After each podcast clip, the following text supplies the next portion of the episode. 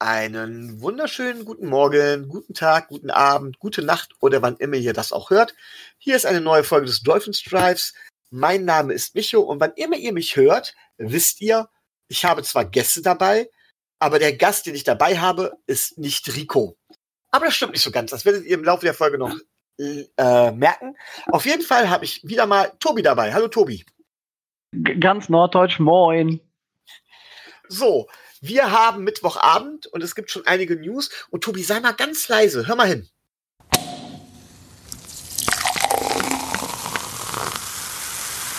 Hast du es gehört? Was war das? Oh ja, ich habe die Sektkorken knallen gehört. Es äh, hat mich äh, am, wann war es? Ich glaube, Montag auch äh, mit sehr großer Freude beführt, dass äh, jedes Team in der NFL in dieser Saison jetzt mindestens einmal verloren hat. Und damit Perfectville Einwohner 1. Die Miami Dolphins. Ähm, immer wenn wir Gäste da haben, ich erwähne es ja auch immer wieder bei den Gästen, kommt immer, ja, oh, das ist ja oh, Ewigkeiten her und nicht mehr wahr und äh, lebt ihr in der Vergangenheit oder was? Reine Eifersucht. Einziges Profiteam, das es jemals im amerikanischen Profisport geschafft hat, unsere Dolphins. Ende.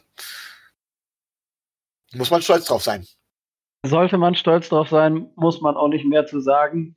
Äh, die Jungs haben Wahnsinn, was sie geleistet haben damals. Und äh, sie sollen sich ruhig jedes Jahr feiern, haben sie verdient. Dann, das ging, kam erst kurz nach unserer letzten Aufnahme, hatten wir ein neues Signing, Gary Jennings. Tobi, was kannst du mir zu dem sagen? Ähm, äh, ursprünglich äh, im, im Draft in der vierten Runde äh, an 120 von, ähm, von den Seahawks gedraftet, vom College in West Virginia. Ähm, äh, in West Virginia eher Slot Receiver gespielt, äh, hochtalentierter Wide Receiver, ähm, kann sich bis zum Ende der Saison als Ersatzmann für ähm, Preston Williams beweisen. Und wieso sollte er nicht länger bleiben? Also Potenzial hat er. Ich meine, gut, er hat äh, keine Reception gehabt im letzten Spiel, aber gut, wer weiß, eben. Das passt ja genau in unsere Strategie eigentlich, gucken, ob wir diese Hidden Games finden. Da kommen wir auch später nochmal zu. Sehr richtig. Dann äh, war das aber, ist aber nicht das Einzige, sondern wir haben, es ist ja jetzt die Target-Line für, ähm, für die Spieler, die auf IR sind, ähm, die ist vorbei. Das heißt, die Spieler mussten zurückgeholt werden und wir haben uns bei äh, Cordrea Tankersley ja schon am Ende der letzten Folge entschieden gehabt, dass er weiterhin auf RR bleibt und dann vielleicht nächste Saison nochmal einen neuen äh, Anlauf nehmen kann. Aber, das wird Rico sehr freuen, AVG Andrew van Ginkel und ist es Julian Davenport? Ich kann mir Julian, den Namen nicht. Julian Davenport, ja. Mit so einem ja, genau. wi widerlichen Apostroph dazwischen. Ja, unser, unser äh, Tackle, richtig? Habe ich auch richtig im Kopf. Ja, Left Tackle. Ne? Genau. Die beiden sind designated worden. Was heißt das, Tobi? Ähm, man darf ja ähm, in der zweiten Saisonhälfte zwei Spieler ähm, wieder von der IA-Liste runterholen und sie, ähm, und sie dann wieder äh, aufs Spielfeld schicken. Und das sind eben, wie wir auch am Ende der letzten Sendung schon gesagt haben, sind die beiden. Bedeutet auch, Akib Talib wird für Miami kein Spiel machen. Gut, äh, das war uns ja eigentlich schon vorher klar. Wir haben uns damit ja einen Fünftrunden-Pick gekauft, ne? Ja, genau. So, ähm, ja, wir können sie eventuell gebrauchen. Wer weiß, vielleicht bringen sie ja noch was. Kann man ja nie wissen. Ähm, wie du schon sagst, bei Davenport hat kein Dead Money testen und bei Van Ginkel, er ist unser Rookie und äh, es ist nicht so, dass wir auf Linebacker jetzt äh, so wahnsinnig viel Bedarf hätten, aber ähm, zumindest sein Talent sollte er andeuten können. Genau. Also wollen wir mal gucken. Er wird wahrscheinlich nicht an Vince Beagle vorbeikommen, der auch der absolute Gewinner ist. Aber wer weiß, vielleicht kann er ein bisschen Druck oder in eine Rotationsrolle hineinwachsen. Ähm, jetzt gibt es noch ein paar News, die sind, es fing damit an, dass es heute rumging, ähm, dass es tatsächlich ein Probetraining gibt, zu dem alle NFL-Teams eingeladen worden sind, wo einige Spieler vorspielen dürfen. Und dazu gehört halt eben unser all, der allseits beliebte Colin Kaepernick. Rotes Tuch. Oh, ja. ja. ich kann das Thema auch nicht mehr hören. Ähm, jeder kennt die Geschichte um ihn. Ähm, ich habe dann heute auch noch mal auf Tweets geantwortet und gesagt, also ähm, bei aller Liebe, äh, der wird es nicht, der gehört nicht mehr in die NFL. Zu lange raus, zum Schluss auch, auch zum Schluss, als er auch schon gespielt hat, nicht gut genug gewesen. Und er bringt halt jede Menge Probleme mit sich. Ähm, warum schicken wir denn trotzdem jemanden dahin? Denn das wurde heute verkündet. Ähm, also ich denke, dass von den 32 Teams relativ viele da irgendeinen hinschicken werden, der sich das einfach mal anguckt, um einfach zu sehen, wo ist der Mann jetzt genau, wo steht der, wie fit ist der, was kann der noch, äh, einfach nur, um sagen zu können, wir waren da. Also meinst du quasi, wir schicken unseren Praktikanten vorbei? So ungefähr, reines Interesse. Äh, da das Probetraining an einem Samstag ist, werden unsere Scouts eh was Besseres zu tun haben. Ja, die waren auch letzte Woche ziemlich beschäftigt, ne, Tobi? Denn ich möchte heute eine besondere Form des Roundups machen. Ähm, letzte Woche waren nicht nur unsere Scouts sehr beschäftigt, sondern ich würde sagen, fast alle NFL-Scouts. Denn da ist am College das Spiel der Spiele gestiegen. Alabama Crimson Tide gegen die LSU. Ja, wen haben wir beobachtet, Tobi? Ähm, ja, also ich habe gelesen, insgesamt sind da, glaube ich, 20 bis 25 Spieler, äh, die sich wohl im Draft äh, anmelden könnten. In erster Linie wurde das Duell hochstilisiert, von uns ja auch, äh, auf Joe Burrow, Quarterback LSU, gegen äh, Tua Tagovailoa, Quarterback Alabama Crimson Tide. Ja, und wenn man das so rein von, ja, vom Ergebnis und so weiter sieht, ist es so, dass es Joe Burrows halt gewonnen hat, richtig? Joe Burrow hat äh, mit LSU äh, Alabama geschlagen und es ist zum ersten Mal, glaube ich, seit vier Jahren oder so, dass jetzt im College Ranking Alabama nicht mehr unter den ersten vier ist. Doch, das habe ich heute. Da muss ich korrigieren, Tobi. Was ich gesehen habe, ist Alabama tatsächlich noch auf drei. Clemson ist mittlerweile auch wieder unter den Top 4, aber sie sind auf jeden Fall nicht mehr vorne mit dabei. Sie müssen kämpfen. Ähm, nee, sie sind auf fünf, äh, habe ich gesehen. Ja, erster LSU, erster, äh, warte mal, erster ist, glaube ich, Ohio State, zweiter LSU, dritter Clemson und vierter Georgia.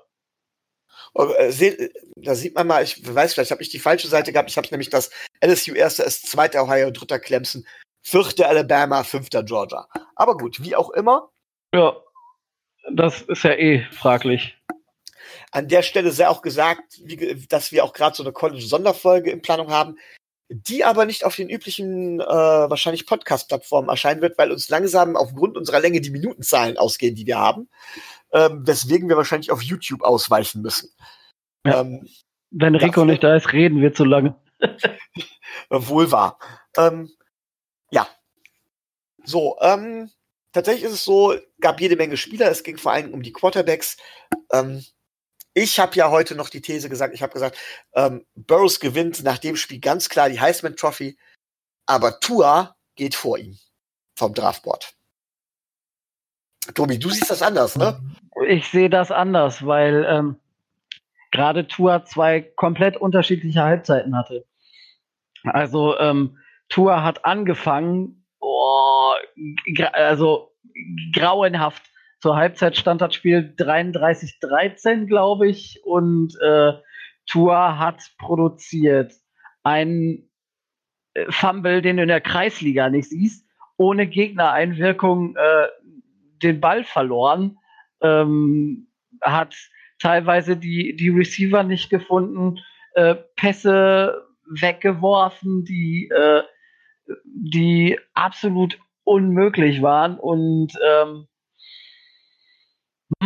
aus der Sicht habe ich zur Halbzeit gesagt, äh, gut, das äh, es dann jetzt wohl mit Tour, der wird reichlich droppen. Aber dann kam Halbzeit 2. Da hat der junge Mann dann amtlich äh, losgelegt und äh, die Aufholjagd gestartet. Über 400 Yards, ne? Ja, genau. Also das ist schon ganz ordentlich. Ich bin ja ganz ehrlich, ich glaube, dass dieses hochstilisierte Duell ähm, gar nicht so das Entscheidende war sondern ähm, dass man viel mehr gucken muss von wegen, wie schlagen sich die, die Quarterbacks gegen, gegen bessere Teams.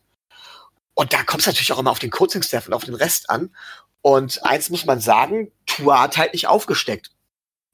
Und ähm, man kann, glaube ich, allein von den Stats am College, College nichts ablesen. Ähm, man denke an meinen großen Fehlgriff hier mit Luke Falk, der ja am College hervorragende Stats hatte. Der konnte das in die NFL nicht übertragen. Ja. Ähm, wie gesagt, also Stats sind nicht alles. Und dann muss man ja sagen, dass das ähm, Tua natürlich Fähigkeiten, Traits hat, die von Scouts bzw. von NFL-Leuten sehr geschätzt werden. Ähm, und die hat er über einen längeren Zeitraum bewiesen, über einen längeren Zeitraum als Burroughs. Das ist richtig. Burroughs hat jetzt so das, das erste Jahr, wo es richtig durch die Decke geht. Und äh, Tua liefert halt schon über mehrere Jahre ab und hat halt auch dafür ge ge gesorgt, dass Jalen Hurts zum Beispiel jetzt bei Oklahoma ist. Ne? Der ist ja gegangen. Der ist gegangen, ja. Ähm, was bedeutet es denn für unsere Beatwriter? Was macht Armando Salguero, wenn wir Tua nicht bekommen? Armando Salguero hat schon die Krise gekriegt, äh, weil wir ja jetzt nicht mehr 1 zu 7 stehen und äh, er seine Chancen seiner jahrelangen Kampagne schwinden sieht und äh, hat, hat sich dazu hinreißen lassen, kurz nach dem äh, Indianapolis-Spiel einen Tweet rauszuhauen, nach dem Motto, Flores ist zu blöde und macht den ganzen Plan kaputt. Und diese ganzen Nummern. Also dem geht so langsam die Düse. Also bevor ich auf unsere Siege gleich komme, ich, ich freue mich, es so aussprechen zu dürfen. Siege. Ja. Ähm, möchte ich noch kurz bei Bama versus LSU beziehungsweise die Konsequenz davon bleiben.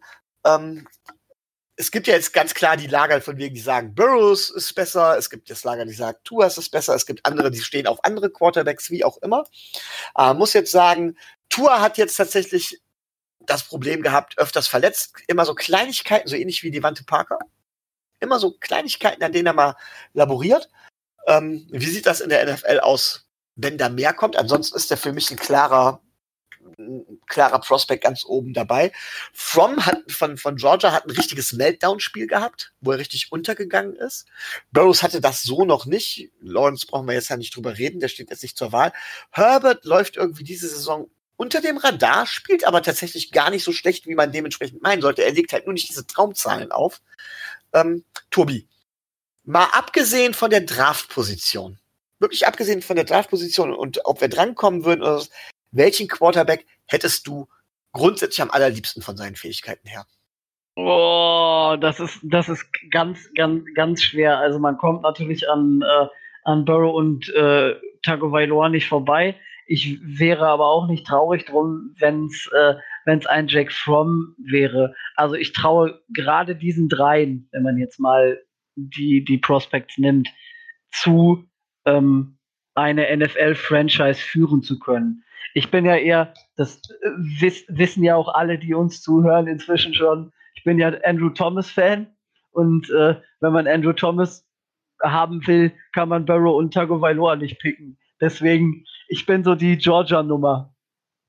From, from und äh, Thomas du hast ja, man kann ja noch immer Jacob Easton noch dazu nehmen, man kann Jalen Hurts noch mit dazu nehmen, die vielleicht dann nicht mehr äh, Day One Prospects sind, aber Day Two Prospects, also Runde genau, zwei oder Runde drei. Ja. Auch da kann man ja durchaus Talent finden. Auch da würde ich aber gerne jetzt abbrechen und auf eine Sonderfolge verweisen, die wir irgendwann mal aufnehmen werden. Ähm, aber wenn, wenn die Saison vorbei ist, haben wir ja Zeit, von daher. Ja, ich, vielleicht klappt das sogar schon vorher. Mal gucken. Aber wie gesagt, wir werden dann bei YouTube veröffentlichen müssen. Ähm, da laufen die Planungen noch. Ähm, ich sag ganz klar, rein von den Fähigkeiten her, bin ich ein großer Fan von so Spielern wie Jake Fromm und auch wie Herbert. Ähm, klassisch großgewachsen, Pocket Passer, moderne Pocket Passer, das heißt auch mobil. Tour mit Sicherheit ein sehr gutes Prospect, ähm, sehr mobil, erinnert mich von seiner ganzen Spielart. Ich weiß nicht warum, aber er erinnert mich ja irgendwie an Marcus Mariota. Und was aus dem geworden ist, wissen wir ja nun. So, und Burroughs, da traue ich dem Braten nicht nach so kurzer Zeit. Hm. Und da bleiben für mich bei mir oben stehen From und Herbert. Selbst wenn wir irgendwie an zwei oder an drei picken würden, wäre das, glaube ich sogar, wären das sogar die Quarterbacks, die ich vor Tour oder Burroughs picken würde. Beide. Oh, ja, dann. Also, wenn wir es mal realistisch sehen, um mal einen Satz zur momentanen Draft-Situation zu sagen, also ich glaube, um den First Overall müssen wir uns keine Sorgen machen. Cincinnati ist einfach scheiße. Die werden, also ich sehe nicht, dass sie ein Spiel gewinnen. Vor allen Dingen haben sie mit Dalton eigentlich einen Quarterback gebencht, der ähnlich wie Ryan Tannehill gar nicht so schlecht ist, der aber nie irgendwie eine vernünftige Lobby gehabt hat. Und nie einen wirklich, äh, wenn er ein komplett funktionierendes System um sich herum gehabt hat, hat er ordentlich abgeliefert. Red Rifle damals ab in die Playoffs, genauso wie Tannehill damals im ersten Jahr unter Gaze oder jetzt zu Beginn der letzten Saison oder auch jetzt.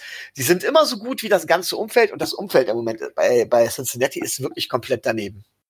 Ja, man merkt, äh, man merkt, dass die Combo Dalton, AJ Green, die halt äh, für anderthalb tausend Yards übertrieben gesagt steht, halt komplett weggebrochen ist, dadurch, dass AJ Green verletzt ist bis jetzt. Und äh, ja, so ist es nun mal und man merkt das hundertprozentig.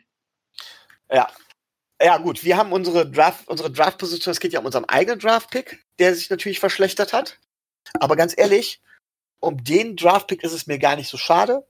Ähm, wir haben natürlich dadurch, dass wir gegen die Colts, ne, dass wir gegen die Colts gewonnen haben, haben wir eigentlich Hughes sicherer in den Sattel zum Division-Sieger verholfen. Ja, das war schon mal schlecht.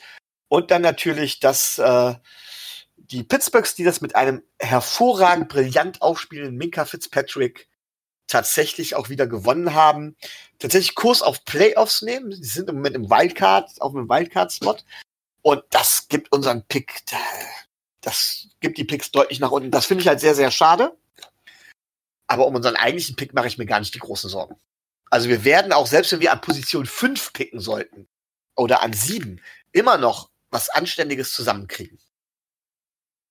Ja, also da, da gehe ich, da gehe ich jetzt auch einmal ganz, ganz schwer von aus weil man halt nicht davon ausgehen sollte, dass jetzt mal Cincinnati und Washington ausgeklammert, die anderen auch jetzt absolut nur alles verlieren. Also das kann ich mir nicht vorstellen.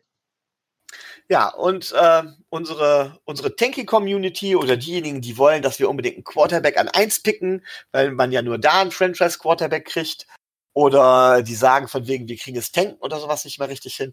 Ja, wir haben jetzt gegen die Colts gewonnen, haben da mithilfe des AFC Special Team Player of the Week mit Jason Sanders, der für 10 von 16 Punkte bei unserem 16 zu 14 Sieg, ähm, ja, er war für 10 Punkte von, von 16 verantwortlich.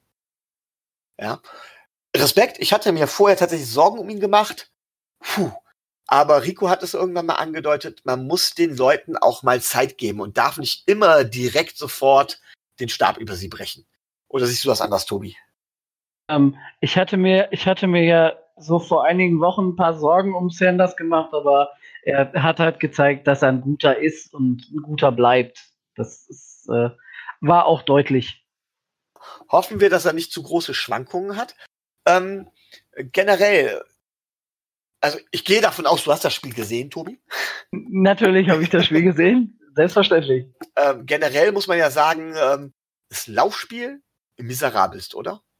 Das Laufspiel war äh, extrem miserabel. Wir sind äh, mal wieder nur auf 70 Yards gekommen, von denen aber auch, ich glaube, 25 oder so von Ryan Fitzpatrick gekommen sind. 23. Vier Carries für 23 Yards. Ah, okay. Damit, damit zweitbester Rusher.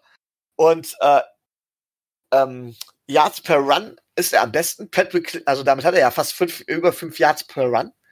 Patrick Laird hatte zwei Runs, zwei Carries für vier Yards und Caden Belash 20 Carries für 43 Yards. Also knapp über dem vom, beziehungsweise selbe Maßrichtung wie Patrick Laird. Da habe ich jetzt zwei Fragen an dich, Tobi. Erstens, war es das für, wir wissen ja immer noch nicht, wie man ihn ausspricht, Balage oder Bellage? Und verdammt nochmal, was war mit Miles Gaskin? Der gespielt hat, er hatte eine Reception für null Yards. Warum lässt man ihn nicht mal laufen? Das ist eine gute Frage, aber ich denke, und das war uns ja vorher klar, dass wir, ähm, dass wir, wenn wir gewinnen wollen, Indianapolis nicht auf den Boden schlagen werden, sondern äh, durch die Luft. Und Belatsch oder wie auch immer zeigt sich, äh, zeigt sich gerade extrem ersetzbar. Das ist äh, sehr, sehr schade für ihn, aber ähm, naja. Ähm, Wobei es Wobei es gerade umgekehrt, ich erinnere mich noch an den Malte, den wir letzte Woche hatten. Er sagte, unsere Secondary ist super, wir haben Probleme gegen den Run. Mm, Klar. Also er hat aber auch, er hat aber auch deutlich, äh, deutlich gesagt, dass, äh, dass es da einige, äh, einige Spieler im Roster gibt, die, äh, die halt nicht konstant spielen und das hat man auch, äh, hat man auch gesehen. Aber da sind wir, ähm, da sind wir dann zu sehr in der in der Spielnachschau. Da, da wollen wir wahrscheinlich, da sollten wir am Anfang einsteigen und dann nach und nach reingehen. Okay. Ähm, ja, womit möchtest du denn gerne beginnen? Dann erzähl es mir. Also, womit, äh, womit ich beginnen möchte. Mit dem Fumble? womit ich. Du weißt, von, du weißt, von welchem Fumble ich rede, ja? Ja, natürlich. Es äh, gab, glaube ich, auch äh, nur einen. Von, von daher. zumindest, ja, genau. Ja, ja, genau. Ähm, also, ähm, Mike Gesicki gut und schön, aber da hat man dann gesehen, dass er ähm, ein bisschen übermotiviert war. Er wollte noch so durch so einen leichten Sprung ein, zwei Yards rausholen und hat dabei dann leider äh, den Ball vergessen. Und dann war der Ball weg. Also, ich möchte jetzt aber genauso wenig, wie ich ihn nach den letzten beiden Spielen, wo er super gespielt hat, super received hat, äh, genauso wenig, wie ich ihn da hochjubeln wollte, möchte ich jetzt auch nicht den Stab über ihn brechen. Also, Nein, ähm, also das, das, das äh, passiert den tollsten Spielern und natürlich, äh, natürlich. Drüber und gut ist, ne? Ja, er ist, äh, er ist Second Year äh, Rookie, hatte ähm, generell drei Targets für 28 Yards, glaube ich, und ähm, ne, drei Receptions, sechs Targets, andersrum. Ähm, von daher war halt nicht so sein Spiel, aber ähm, ist jetzt auch nicht so schlimm. Ich möchte den, möchte den Fokus legen. Ich hatte mich nach dem Spiel dann auch noch mit Malte unterhalten. Ähm, Der uns übrigens direkt eine Gratulation geschickt hat, ne? Ja. Fand ich auch ganz super. Ja, also ähm, sportlich durch und durch, auch wenn es ihm, äh, auch wenn er seine Emotionen ein bisschen kontrollieren musste. Ich fand das, fand das sehr gut von ihm, dass er gleich gesagt hat, ja, und so, äh, ihr habt, ihr habt äh, gewonnen, herzlichen Glückwunsch dazu. Ähm, ich sehe das aber mehr so, dass in der Nachschau unserer Vorbereitung und in, in unserem Gespräch mit, äh, mit dem Malte Indianapolis das Spiel mehr verloren, als wir gewonnen haben. Könnte gut weil, sein, ja. Weil ähm, die Sachen, die wir angesprochen haben, die Pässe auf, ähm, auf die, ähm, auf die Tight Ends, auf Eric Ebron und Jack Doyle, ähm, haben funktioniert. Also die beiden haben bei acht Receptions zusammen 100 Yards und einen Touchdown erzielt. Wenn Brian Hoyer es geschafft hätte, der, der dann doch gespielt hat, weil äh, Brissett nicht konnte, wenn man das gemolken hätte, dieses Prinzip, was nur wirklich äh, sich als durchaus positiv für Indianapolis herausgestellt hat, auch während des Spiels, dann hätte das Spiel einen anderen ähm, Ausgang genommen. Bin ich fest von überzeugt. Also da kann ich teilweise auch ähm, das Playcalling der, der Colts nicht ganz nachvollziehen. Und dass Brian Hoyer eine Wurst ist, hat äh, Malte schon wortreich letzte Woche erwähnt. Und es hat sich ja dann auch als äh, richtig herausgestellt. Ja, es passt halt nicht. Also äh, Brian Hoyer ist für mich eine deutlich schlechtere Version von äh, Mika Fitzpatrick, äh, von Mika sage ich schon, von, von Ryan Fitzpatrick. Auch diese Pässe. Wir gucken mal, ob es irgendwo ankommt. Ähm, ja. Ja. Äh, wir werfen einfach mal. Genau. Allein, äh, allein die Zahlen. 18 von 39 ist schon eine Katastrophe. Ähm, drei Interceptions ist äh, unterirdisch und äh, das Quarterback-Rating liegt irgendwo jenseits von böse und ganz böse. Ich würde mal sagen, er war unser bester Spieler. Äh, ja, dem würde, dem würde Malte wahrscheinlich sogar zustimmen. Okay. Ähm, dann gab es ja ähm, im ähm, Moment, wo war es? Im, äh, im zweiten oder war es im ersten Viertel? Es war noch, es war noch im ersten Viertel. Ähm, unser Turnover an Downs, wo wir bis an die drei Yard-Linie der Colts kamen, wo wir versucht haben, den vierten Versuch auszuspielen und wir haben es tatsächlich nicht hinbekommen. Die Frage ist, hätten wir da kicken müssen? Oder war das tatsächlich der Versuch, naja, doch noch wieder zu tanken, wie ja gern der Vorwurf dann kam? Nein, ich denke einfach, dass, dass Brian, Flore, äh, Brian Flores klar war, dass, äh, wenn wir da einen Touchdown machen, wir gute Chancen haben, das Spiel zu gewinnen und dass er, er geht ja gerne, geht ja gerne mal auf Risiko und dass er da einfach dann äh, das Risiko bewusst in Kauf genommen hat, unter dem, unter dem festen Glauben daran, was sich ja bis dahin auch bewahrheitet hat, ähm, dass die Defense einen guten Tag hat und hält. Also äh, ich bin, bin ja der Meinung, dass so, es gibt ja diese Analytics-Fanboys, wenn ich das mal so sagen darf. Die würden ja am liebsten sagen, von wegen, man darf überhaupt nicht mehr laufen. Ne? Und ähm, man darf überhaupt nicht mehr laufen und eigentlich äh, muss man immer fast jeden vierten Versuch oder sowas ausspielen. Der Meinung bin ich zwar nicht. Und ich bin der Meinung, dass es einer Mannschaft wie uns Sicherheit gegeben hätte, da ein Field Goal zu schießen. Auf der anderen Seite, was bringt das? Wenn im Gegenzug ein Touchdown fällt, liegen wir hinten. Ende.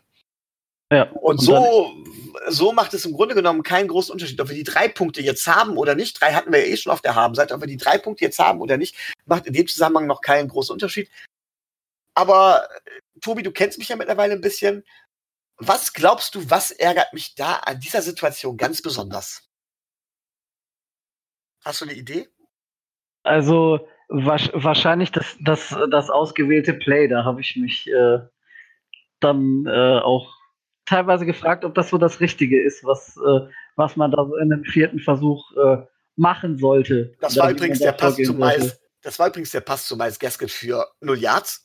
Ja, natürlich. Ähm, ja, richtig, das habe ich mich auch gefragt. Aber das, äh, gut, ähm, das kann natürlich passieren und äh, dafür ist Rose auch Rookie-Head Coach und solche Fehler darf er in meinen Augen auch machen, wenn es ein Fehler war. Ähm, was ich viel, viel gravierender finde, ist, verdammt nochmal, Third and, äh, Fourth and Goal. Drei Yards. Eigentlich die Situation für den Fullback. Wir haben einen.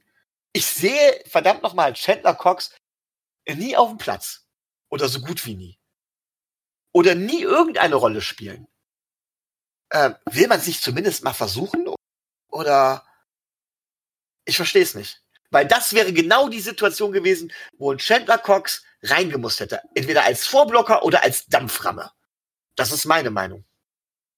Ich weiß nicht, hätte man, so.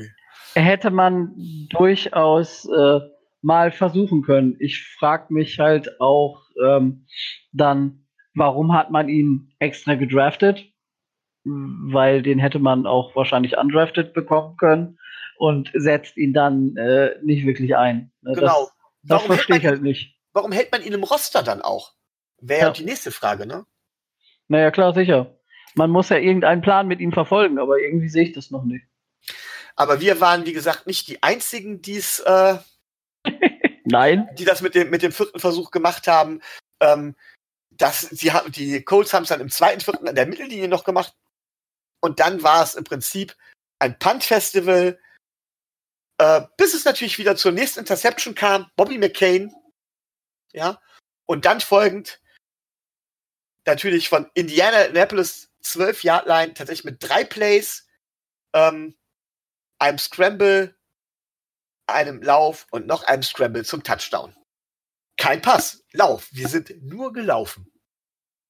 Gelaufen, ähm, gelaufen, gelaufen, ja. Waren das designte Scrambles oder also ja gut, nein, das, dann wäre es ja keine Scrambles, dann wären es ja Runs. Waren es designte Runs oder war es wirklich Ryan Fitzpatrick auf der Flucht und mal gucken, was passiert?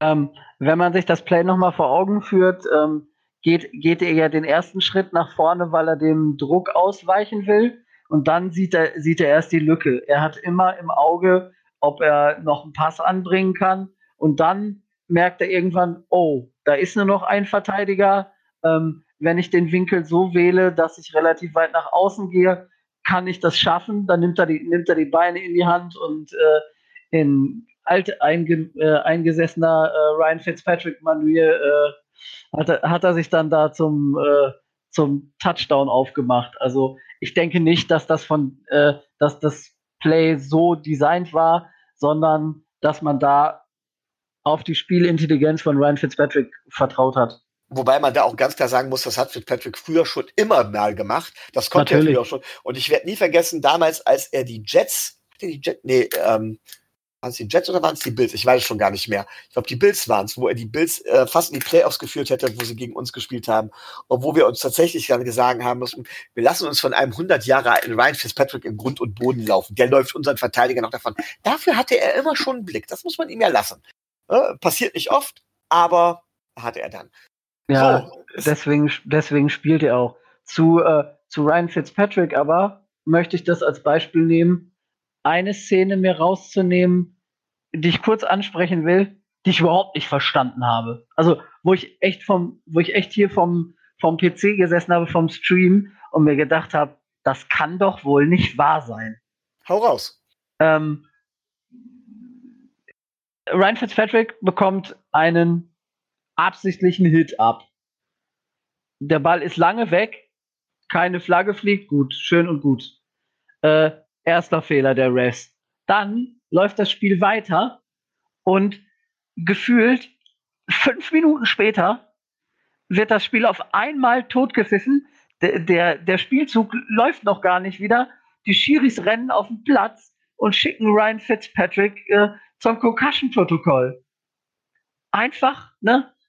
Nicht direkt nach dem Hit. Nein, das dauert Ewigkeiten und die Schiris mitten im Spielzug greifen da ein. Das habe ich überhaupt nicht verstanden. Und äh, äh, wir waren da auf einem guten Weg, äh, da einen vernünftigen äh, Drive aufzubauen. Und der wird durch die Refs so einfach kaputt gemacht. Ich meine, ich kann verstehen, dass die Gesundheit der Spieler im Vordergrund steht, aber er wirkt ja überhaupt nicht äh, so, als wäre da irgendwas. Ne? Also er hat nicht irgendwie äh, Gleichgewichtsprobleme gehabt. Er hat ja gar nichts gehabt. Er, er, er steht da, guckt, guckt selber total, total perplex und der Schiri schickt ihn vom Platz.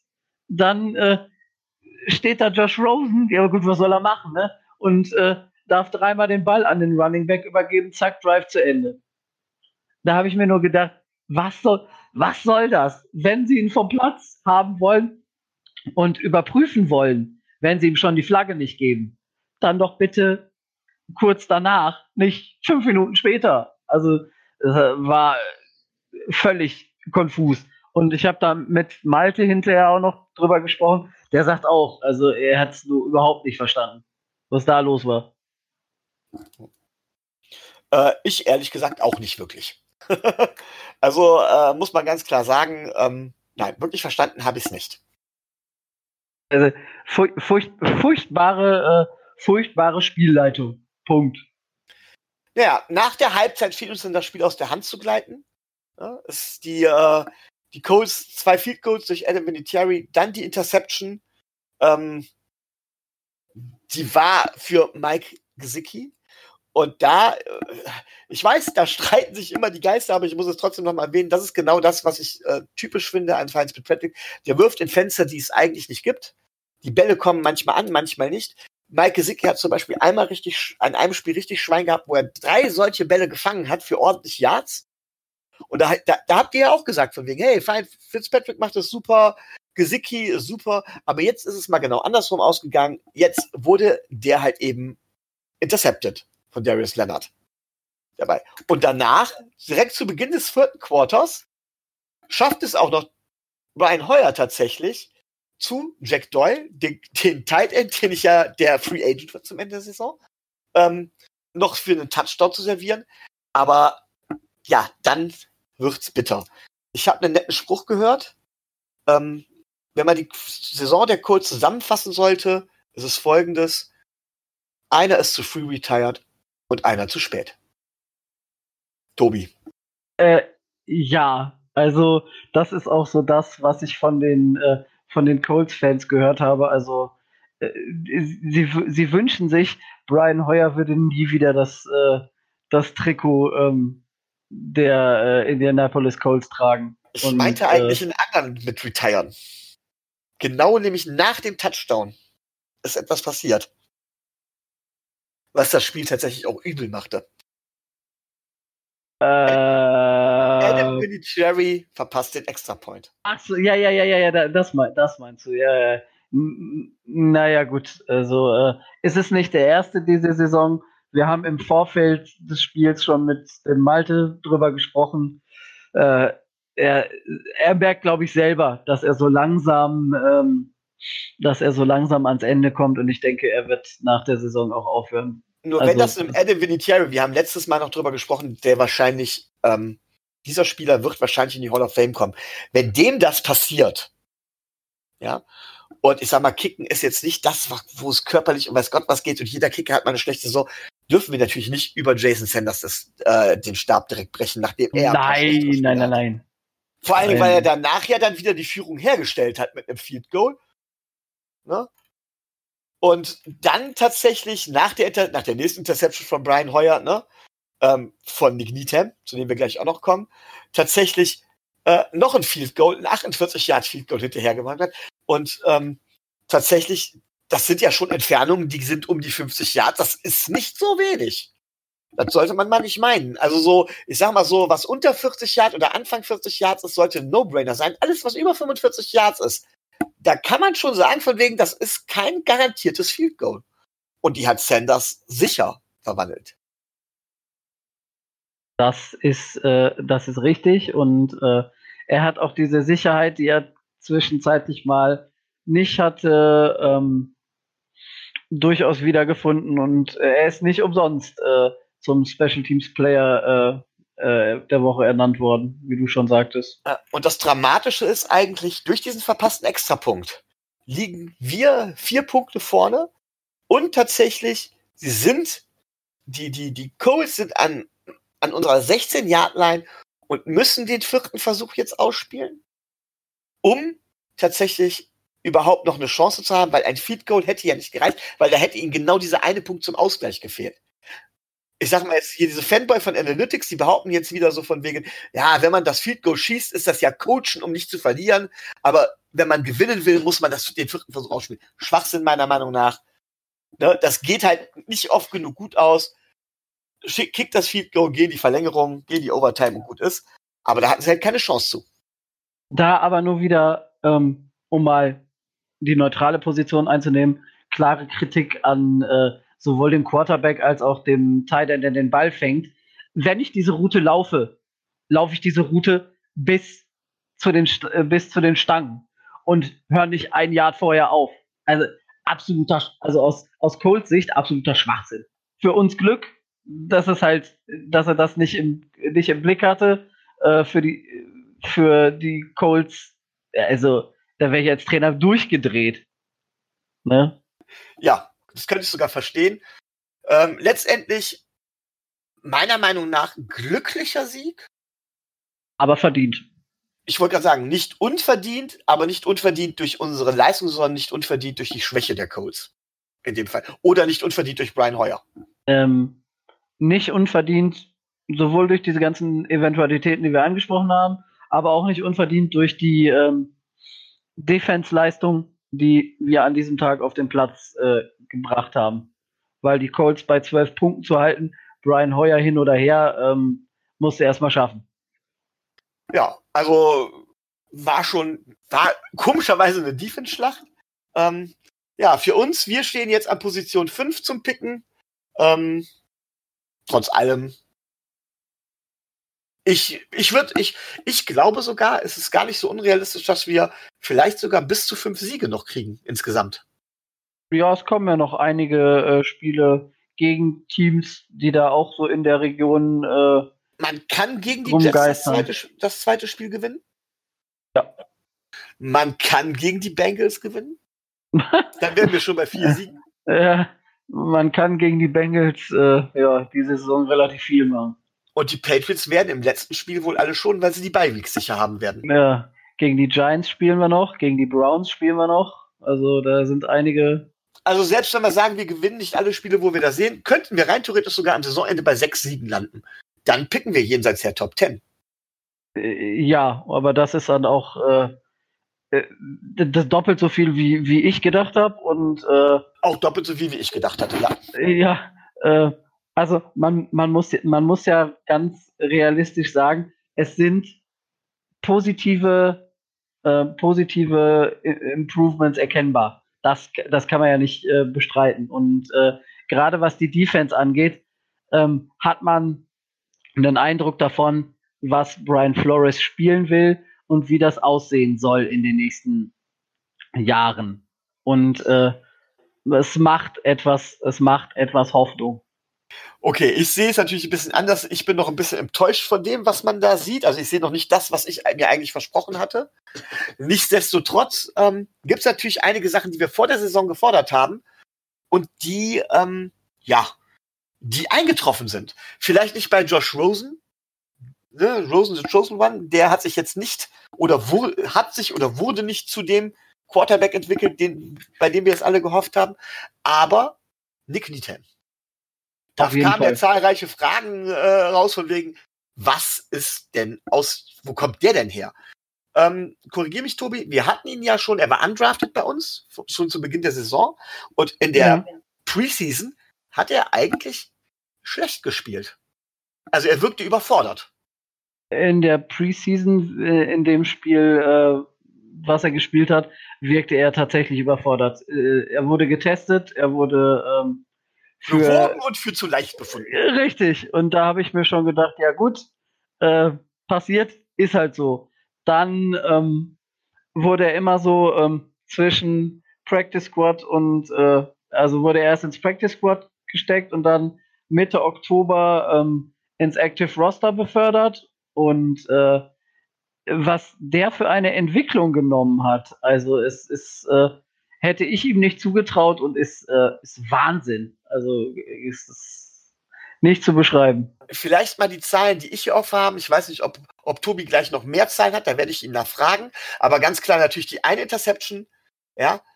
Ähm, er hat tatsächlich auch fünf Tackles, einen Assist. Äh, wobei man sagen muss, Tackles ist für mich äh, nicht immer das entscheidende Kriterium bei einem Cornerback. Ne? Was ich gerne wiss, äh, wissen würde, Tobi, hast du irgendwas, wie oft der targeted, also angeworfen, rein theoretisch sein Verteidiger angerufen wurde und wie viel äh, Pässe er deflected hat, beziehungsweise wie viel ankam? Hast du irgendwas über das Passer-Rating, wenn er angeworfen wurde? Irgendwie sowas in dem Bereich? Hast du da Also ich, ich habe gelesen, dass er drei Pässe zugelassen hat, die auf ihn kamen. Von, ich meine, es wären insgesamt acht gewesen. Ich meine, das gelesen zu haben. Und äh, gut, einer, einer von denen, äh, den hatte er dann natürlich. Ne? Deswegen äh, Interception. Aber ähm, das ist schon dafür, wo er herkommt. Und dafür, was eigentlich auch die Colts für immer noch für Waffen haben, auch ohne T.Y. Hilton. Äh, eine bärenstarke Leistung. Und ähm, ist ja nicht die erste Woche, er war in der letzten Woche schon stark und man merkt einfach, dass das jemand sein kann, den wir noch weiterentwickeln können. Also ich hoffe ja auch, dass er äh, ordentlich äh, vorwärts kommt noch äh, dabei. Es wäre schön, wenn wir so ein Gem gefunden hätten und wenn wir das passende Gegenstück zu Xavier Howard finden würden. Ich bin halt auch noch vorsichtig, weil ich sage, halt, wie er in der Preseason gespielt hat, ob er sich in der kurzen Zeit so stark entwickelt hat oder hatte er da einfach nur einen schlechten Tag, waren das jetzt gute Tage, wie auch immer. Aber er zeigt halt auf jeden Fall die Anlagen. Man muss ja auch sehen, er war schon am College, er kommt ja von der kleinen Uni, äh, UTEP Miners, ich kenne die gar nicht, wenn ich ehrlich bin. Also sind äh, nicht so besonders äh, bekannt. Nee, aber ähm, er hat tatsächlich, ähm, äh, dort war er schon einer der besten Man-Coverage-Corner. Und ähm, für alle, die sich ein bisschen für Defense interessieren, alle anderen können jetzt mal weghören. Ähm, ich bin ja der Meinung, von wegen, wann immer man Man-Coverage spielen kann, sollte man das auch tun, ganz einfach ein, weil einem das an der Line of Scrimmage auch in Bezug auf Blitzing äh, viel mehr viel mehr Möglichkeiten offenbart. Und einen guten Man-Coverage-Corner zu haben, ähm, ist da schon für eine Defense-Scheme verdammt viel wert. So. Das wollte ich jetzt noch mal eben dazu gesagt haben. Ja, ähm, aber er hat ja nicht nur jetzt die Interception gehabt, sondern er hat ja letzte, beim letzten Spiel auch noch einen Sack gemacht. Respekt. Ja, also er kann äh, relativ gut die Lücken erkennen und kann auch relativ, äh, relativ gut Druck durch Blitze machen. Das hat er auch am, äh, am College schon gezeigt. Gerade auch ähm, da hat er sich dazu entwickelt, dass er solche Sachen wie Tackles for Loss relativ äh, gut für einen Cornerback äh, gespielt hat. Und ähm, das zeigt er, er kann da sicherlich noch mehr, aber da kommt ihm die, äh, die Defense äh, schon sehr entgegen. Die Patrick Graham, vielleicht auch äh, Brian Flores vorgeben, da kann er seine Stärken zeigen. Also grundsätzlich muss man ja sagen, dann scheinen wir auf Cornerback auf Dauer vielleicht gar nicht so schlecht aufgestellt zu sein, wenn er sich tatsächlich etablieren kann. Dann haben wir natürlich Xavier Howard, dann haben wir Nick Needham, dann, uh. haben, dann haben wir Bobby McCain, der ja nun dann vielleicht von Safety wieder auf Slot wechselt. Ja, dann haben wir vielleicht einen dann fitten und wieder zur alter Stärke findenden Condrea Tankersley. Ja, der immerhin bei Clemson gespielt hat. So, und dann haben wir immer noch, ich will ihn zumindest noch erwähnen, immer noch einen Jamal Wills, der ja in der Preseason auch nicht so wahnsinnig toll aussah, sich aber auch immer weiter steigert. Ähm, was, was, was ich so sehe, vielleicht ist es, äh, vielleicht ist es jetzt ein bisschen hochgegriffen, aber man bekommt eine Ahnung davon, wie zum Beispiel die Patriots in den letzten Jahren, ich will nicht sagen Jahrzehnten, arbeiten. Dass die solche Spieler finden, entwickeln und aus solchen Nobodies im System Spieler machen, die da glänzen können. Und das in einem ganz, ganz, ganz geringen Rahmen sehe ich das gerade auch bei Miami, dass das sowas sein kann. Ähm, Eric Rowe zeigt sich als Safety wesentlich besser, als er das, als er als Cornerback bei uns gespielt hat. Ähm, Christian Wilkins kann sich so langsam äh, immer weiter steigern. Äh, Devin Gottschall kann sein, kann sein Niveau auf einem hohen, auf einem hohen Level bringen. Unsere Linebacker sind, sind, äh, sind klasse, was das angeht. Äh, endlich übrigens Jerome Baker mit einem Wahnsinns-Sack. also, der hat ja äh, Brian Hoyer äh, im klassischen Sinne einfach umgerannt. Und ähm, von daher, da sieht man das, was Brian Flores tun soll. Und da, mehr noch als in der Offense, sieht man, dass das Ganze funktioniert. Weil da eben genau das funktioniert.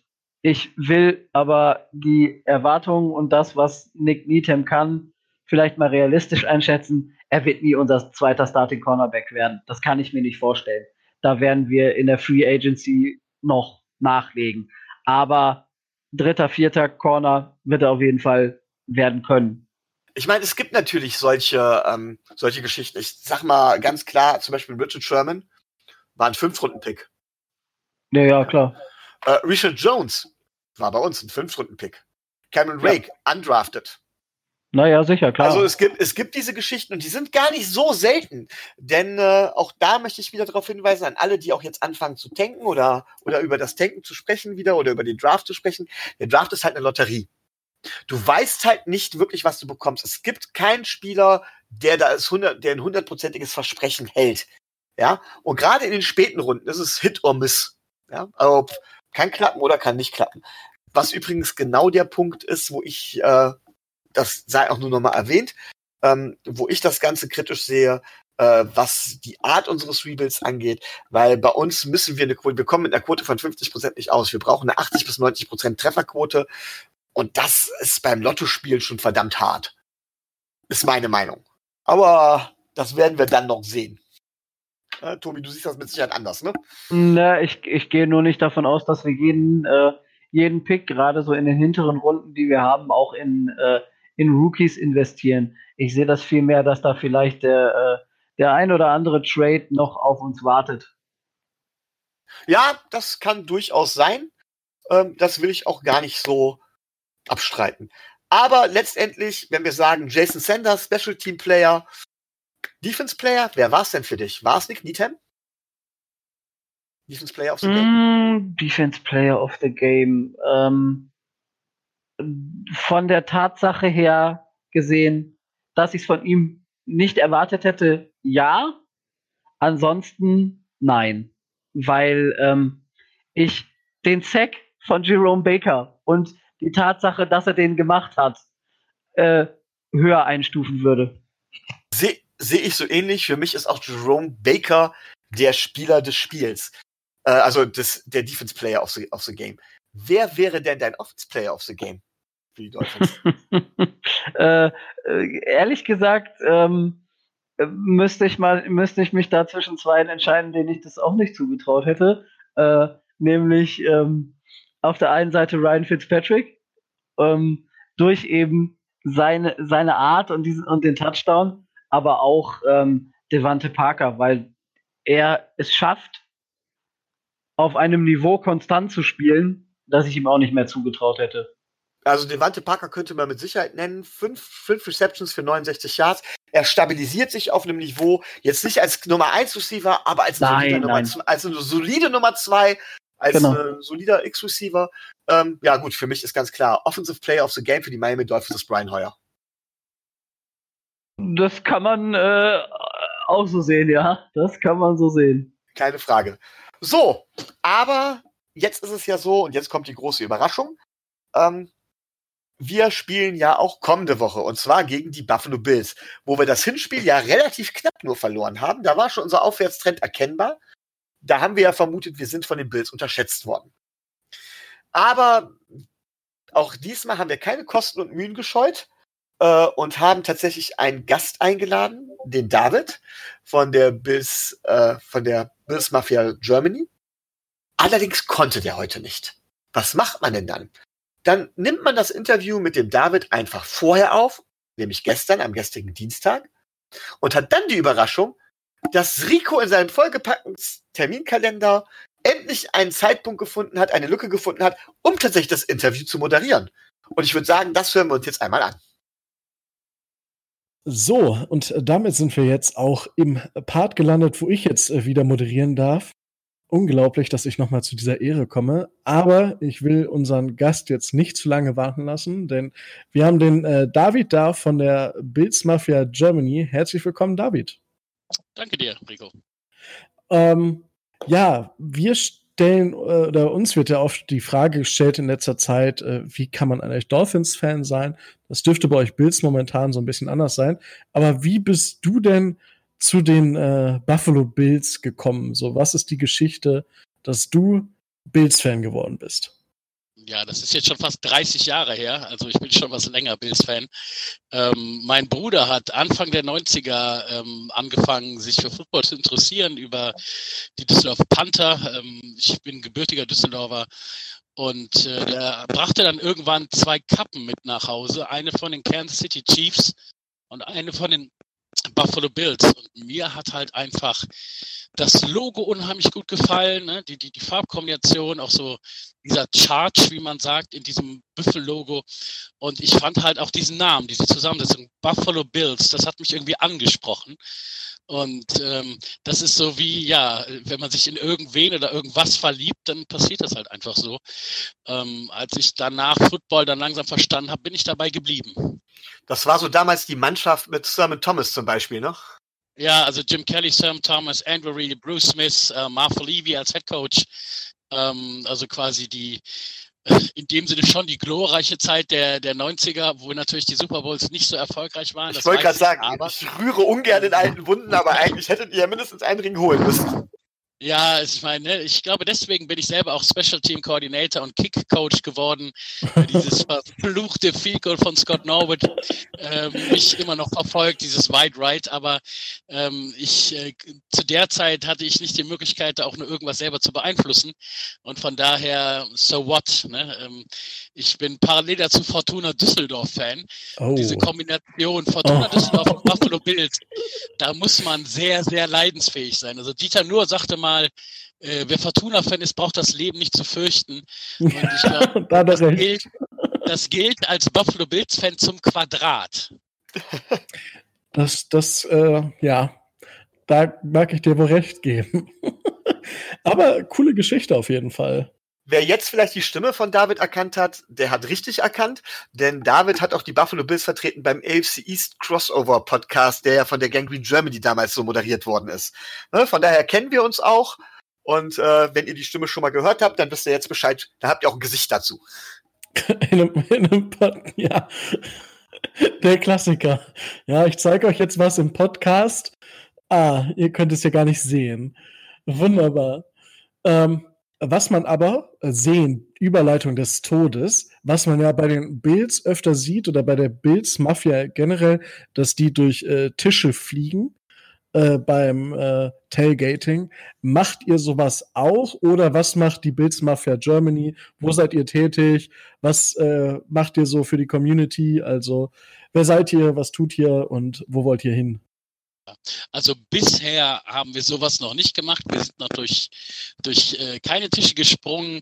Ähm, noch nicht, das mag ja noch kommen. Ähm, ich möchte da ganz kurz äh, einen kleinen Schlenker machen. Man muss dazu verstehen, dass äh, die, die Buffalo Bills, das ist ähm, mit der kleinste Markt der NFL. Ne? In Buffalo, wenn man das so jetzt mit Deutschland vergleicht, ist Buffalo so wie Bochum. Das ist eine Arbeiterstadt. Ähm, die Niagara-Fälle sind nicht weit weg, das ist so eine gute halbe Stunde dem Auto. Ähm, aber das war es auch, was da in der Gegend ist. Klar, kanadische Grenze dann. Aber ähm, in Buffalo gibt es außer den Buffalo Bills und den Buffalo Sabres einfach gar nichts. Ja, also in Miami, das ist eine, eine wunderschöne Stadt, da gibt es mehr und man sieht es ja auch wenn die Dolphins jetzt nicht so erfolgreich waren, bleiben auch mal ein oder andere Sitze leer. Ne? Ähm, ah, das sieht nur so aus. Das ist schlechte ja, Kamera. Alles, ver alles verkleidet als, ja. Sitz sozusagen. Das ne? vom Mardi Gras noch. ähm, in Buffalo ist es wirklich so, äh, diese Community, es gibt da nicht viel anderes, ne? Und ähm, machen natürlich auch so auf sich aufmerksam und sagen, hey, wir sind hier, wir sind crazy, wir sind strange, ne? Ähm, alle Spieler, die, die da hingehen, die begrüßen das aber sehr, ne? dass halt wirklich das so äh, verrückt da ist. Und es ist erwiesen, dass ähm, an einem Montag nach einer Bills-Niederlage die äh, Krankmeldung in den Firmen in Buffalo bei 30 Prozent höher liegt, als äh, wie wenn sie gewonnen haben. Das ist schon sehr interessant. Wahrscheinlich äh, pressen sie die Tische dann noch, ich weiß auch nicht. Verrückt. Ähm, naja, und ist natürlich ne, mit dem ganzen Schnee, ähm, der da liegen kann, ist es natürlich auch nochmal äh, eine Nummer extra, jetzt im Gegensatz zu einer Stadt wie Miami zum Beispiel. Oder auch bei uns in der Conference in New York. New York ist eine Weltstadt, ne? das ist ja. was ganz anderes. Gut, was machen wir? Wer sind wir? Also ich habe die Bills Mafia Germany vor drei Jahren mal bei Facebook gegründet als Gruppe, weil ich gedacht habe, hey, ich, es kann doch nicht sein, dass ich alleine auf der Welt bin, so, ne? also jetzt in Deutschland. In Buffalo gibt es genug Leute und die Bills Mafia, die äh, globale, ist ja sogar die größte Fangemeinschaft aller NFL-Teams, also mit den meisten Mitgliedern. Ich glaube, ich stehe bei 140.000 mittlerweile in der Bills Mafia-Gruppe. Respekt. Ähm, nicht schlecht, nicht und, schlecht. Ähm, ja, ich habe dann äh, in einer dieser Gruppen hat irgendwer was kommentiert und ich habe gesehen, der ist deutsch und äh, habe dann diese Gruppe aufgemacht und dann haben wir halt genau über diese Bills for Germany und auch über NFL Fanpages äh, so nach und nach äh, Leute zusammengerottet sozusagen, die alle das gedacht haben, was ich gedacht habe, hey, es gibt da überhaupt gar keinen anderen Buffalo Bills Fan mehr hier in Deutschland. Ne? Ich bin ja irgendwie alleine und haben dann gemerkt, wir sind es eben doch nicht. Ne? Es gibt äh, es gibt noch andere, die genauso arm dran sind wie wir und genauso verrückt sind äh, wie man selber. Wir äh, haben jetzt das zweite Fan-Treffen gemacht. Das war ähm, zum ersten Saisonspiel gegen die Jets in Düsseldorf. Ähm, am 15.12. findet eins gemeinsam mit ähm, den deutschen Steelers-Fans statt. Da haben wir zum Beispiel das so gemacht, man äh, macht das ja als guter Gastgeber so ein Gastgeschenk. Das heißt, wir haben so eine gemeinschaftliche Fahne erstellt, die wir dann den Steelers-Fans schenken werden. Ähm, sonst sind wir noch nicht so stark außerhalb jetzt der Gruppe ähm, tätig. Wir haben jetzt äh, im Aufbau eine eigene Homepage halt auch außerhalb der Facebook-Gruppe, wo es dann eine Kolumne geben wird. Das ist so das Erste, was wir dann so wirklich regelmäßig machen. Wir haben einen, der ist aus Hamburg, Marcin heißt der, und der hat echt so eine richtige Hamburger Schnodderschnauze. Und, ähm, Oh, oh. beurteilt auch so die unsere eigenen Spiele. Ne? Also man Ach, ist als geil. Fan ja eh nie ganz zufrieden, aber ähm, so, das, das ist ja schon ein kleiner Ausblick, dass äh, die größte Unzufriedenheit in, in der nicht nur deutschen, sondern generell in der weltweiten Buffalo Bills Fangemeinde ähm, haben wir mit unserem OC, mit Brian DeBall, da sind wir echt nicht zufrieden, weil er ähm, ja den Ellen nicht seinen Stärken entsprechend aus unserer Couch äh, Couch-Coaches Sicht äh, einsetzt. ähm, aber es auch mit, mit Zahlen belegbar ist. Ne? Wenn der viel wirft, was er jetzt gegen Cleveland wieder gemacht hat, ähm, da waren es wieder 70 Prozent werfen, 30 Prozent laufen. Das hat er dreimal gemacht äh, in diesem Verhältnis. Die Spieler haben wir alle verloren. Und wenn er mehr läuft, das ausgeglichen schaltet, dann gewinnen wir. Das hatten wir mit, mit Tannehill hatten wir das auch. Da hab, ich habe da auch mal so eine Statistik rausgesucht, dass wenn Tannehill nur zu einem bis äh, irgendwie bis zu unter 20 Wurfversuche hat, dann hat er einen viel besseren Rekord gehabt als äh, über 20 Wurfversuche. Ja. Ne, und du hast halt auch, es wurde lange und wir glauben halt alle, dass es der Druck durch den Headcoach war. Ähm, wir alle bewundern und mögen äh, Frank Gore, der ja echt äh, in, in, ja, zukünftiger Hall of Famer ist und ihr kennt ihn ja auch, ja. weil er zuletzt davor bei euch gespielt hat. Ja. Aber der Devin Singletary, ähm, Spitzname Motor, der 26er Running Back der Bills, der erinnert oft an LeSean McCoy, der hält noch nicht wie den Ball wie Bert das Brot. Da bin ich immer ganz froh. Das macht er für Josh Allen. Der hat schon elfmal gefummelt dieses Jahr. Ähm, das ist also so, dass äh, ja viele gesagt haben, also der Singletary muss viel öfter den Ball bekommen. Und jetzt in den letzten zwei Spielen ist er auch der Starting Running Back gewesen.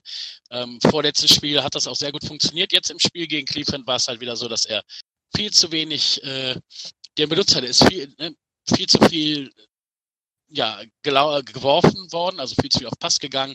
Und bei dem dritten und drei brauche ich halt auch keine, äh, keinen tiefen Pass. Ne? Also wir haben bei dem dritten und drei, der war ganz wichtig, hat er wirklich tief gecallt. Und eigentlich müssen wir uns da das fürs Down holen, nicht den Ball rausrotzen, weil das dieses Jahr eh nicht so gut funktioniert. Ne? Ähm, da die Connection zwischen auf den kurzen Pässen, da hat sich der Josh Allen stark verbessert, aber was lange Teile angeht, da sind wir einfach zu sehr auf den Brown angewiesen und das weiß der Gegner natürlich auch. Ne? Und äh, dementsprechend äh, überwirft er halt seine Receiver. Das kann zwar auch nicht jeder so schnell Receiver überwerfen, aber ob er ihn überwirft oder unterwirft, das ist eine Incompletion. Ne? Und die nützen ja, uns beim dritten Versuch nichts. Wir haben halt hier den Spitznamen im Podcast. Wir haben für, für alles mögliche Spitznamen. Also äh, Sam Darnold, Quarterback der New York Jets, heißt bei uns Turnover Sam.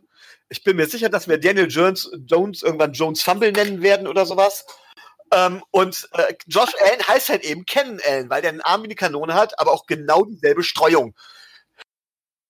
Ne, also was man halt manchmal wirklich gut sieht, was, wofür der Arm halt auch gut ist, ist, äh, dass der wirklich, wenn er sich nicht gesettet hat und noch irgendwo hinwerfen will, dann äh, mein Bruder, der hat, äh, war zu seiner Zeit in Deutschland aktiv als Quarterback und war zu seiner Zeit auch der beste deutsche Quarterback.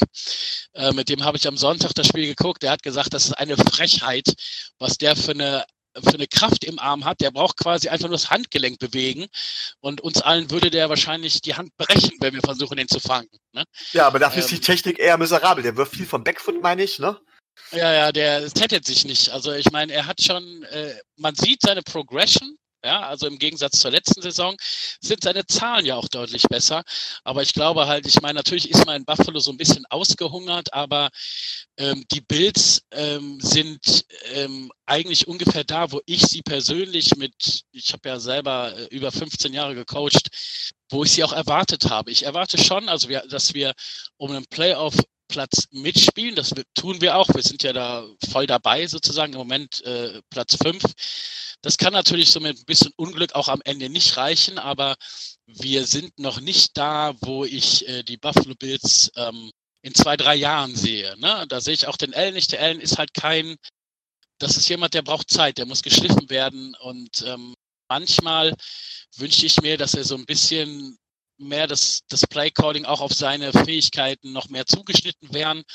Ähm, aber der der Ball stellt ihn in sein System, was er spielen will und nicht das, was zu ihm passt. Davon bin ich nie ein Freund gewesen. Ich war auch OC.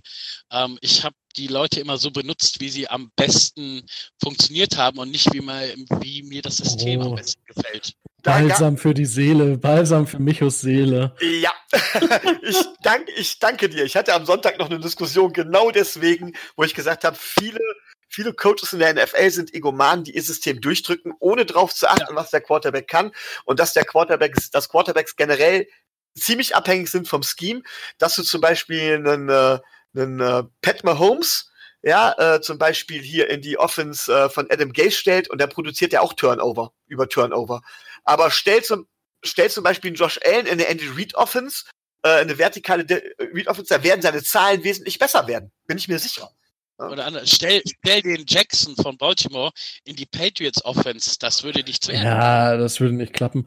Aber die Sache ist ja, Bill kann es umstellen, aber ja gut. Ja, bei Josh Allen habe ich zum Beispiel das, das Problem, ist, es, ich vergleiche das manchmal immer gerne mit, äh, mit Teenagern. Manchmal hat, haben ja Mädels im Alter von 16 bis 18 bis vielleicht sogar 20 Jahre, oh, der, der, der Typ ist super süß, aber der äh, spielt dann auch gerne mit anderen Frauen gleichzeitig. Und aber sie ist die eine, die den Typen ändern kann. Das passiert nie. Und das ist, das habe ich immer, wenn es um die Genauigkeit bei Quarterbacks geht, vom College zum zur NFL.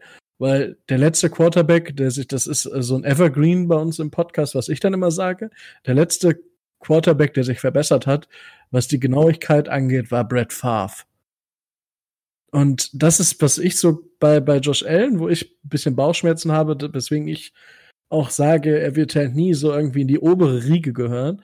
Er wird wahrscheinlich Saisons haben, wo er richtig stark performt, aber dann auch Saisons haben, wo er wahrscheinlich, wo man sagt, so, war es das jetzt? Oder, oder was, Also was passiert? glaube, wenn ich das so ein bisschen vergleiche mit anderen Teams, das tut man ja immer. Ne? Ja. Auch ähm, logischerweise, ich gucke mir genau wie ihr jedes Dolphins-Spiel ausführlich anguckt und bewertet, gucke ich mir jedes Bildspiel ausführlich an und bewerte das. Und ich gucke halt ähm, einmal das Bildspiel und parallel dazu Red Zone.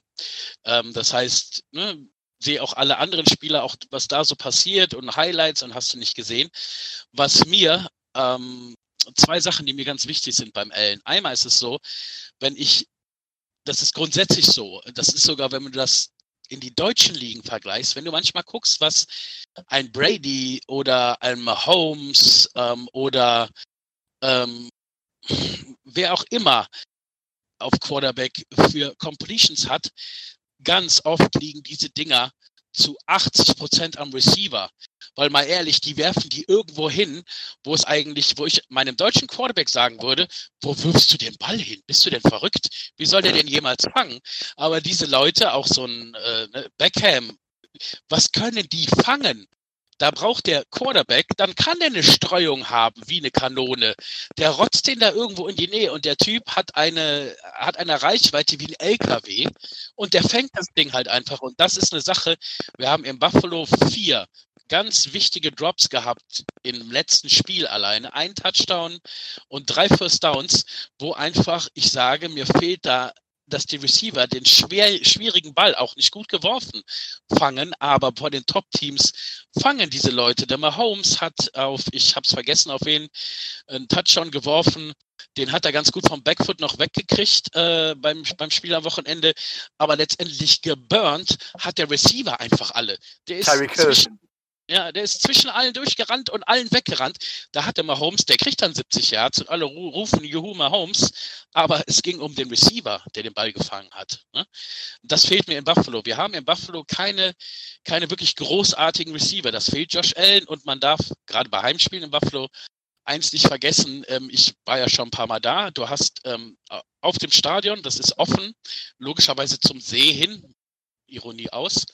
Ähm, da sind auf jeder Stadionseite 16 Fahnen. Einmal 16 AFC-Teams und die 16 NFC-Teams. Und ich habe es wirklich gesehen, dass so jede vierte Fahne in irgendeine andere Richtung wehte. ähm, Da wow. kommt ein Wind rein von diesem, von diesem See und das äh, ist natürlich für einen Quarterback nochmal extra schwierig. Du musst auch gegen diesen Wind anschmeißen. Natürlich muss das der Gegner auch, ganz klar. Aber der Gegner hat zumindest nicht acht Spiele in diesem Stadion und das ist auch nicht jedes Spiel so windig, aber das darf man nicht unterschätzen, weil auch das ist eine Sache, ähm, die musste auch ein Jim Kelly, und das war ja unser letzter vernünftiger Quarterback, mal ganz ehrlich, ähm, über ein paar Jahre lernen. Und übrigens sind Allens Zahlen besser im zweiten Jahr als die vom Kelly, auch wenn man das Spiel nicht mehr vergleichen kann. Moment, ihr Aber- hattet doch auch Ryan Fitzpatrick bei euch, oder? Ja, wir hatten den, wer hatte den Ja, noch also. nicht? Ist doch einfacher. Die Ne? Also, Patriots hatten ihn noch nicht. ja, no, das, kann er das noch stimmt. Ja, schau. Wenn der da steht, dann gut. gewinnt er wahrscheinlich den Super Bowl. so, äh, um da jetzt noch mal kurz äh, Struktur reinzubringen. Du hast jetzt schon super viel zum Spiel gegen die Browns gesagt. Ähm, ihr habt äh, knapp, knapp leider verloren.